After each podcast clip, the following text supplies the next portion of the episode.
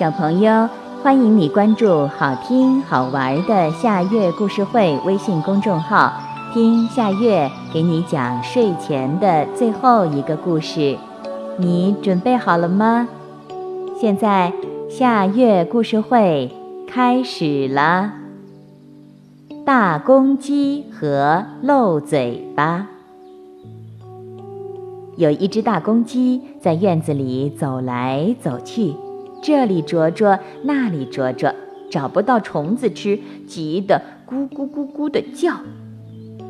小弟弟捧着饭碗坐在院子里吃饭，他一边吃一边瞧着花蝴蝶飞来飞去，饭粒儿撒了一身，撒了一地。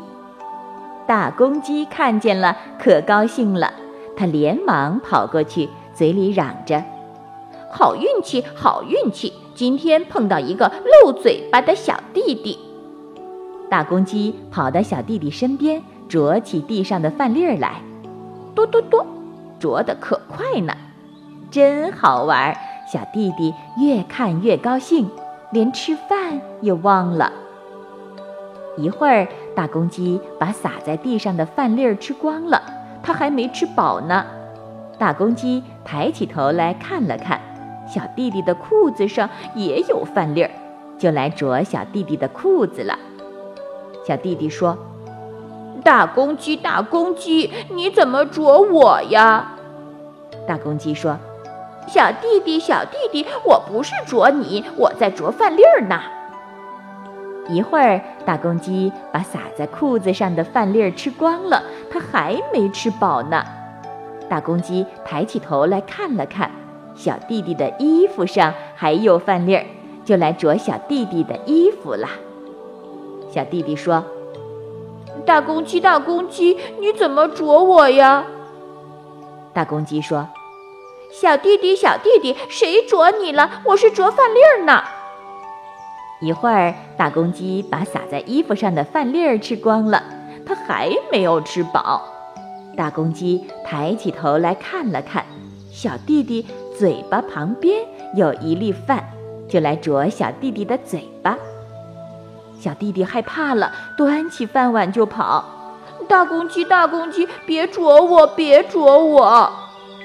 大公鸡说：“小弟弟，小弟弟，别跑，别跑！我不啄你，我不啄你。你嘴巴旁边有粒饭，让我吃了它。”大公鸡张开翅膀。一下子跳到小弟弟的肩膀上，朝着他嘴巴上的饭粒儿“多”的啄了一下，小弟弟哭了起来：“奶奶来呀，奶奶来呀！”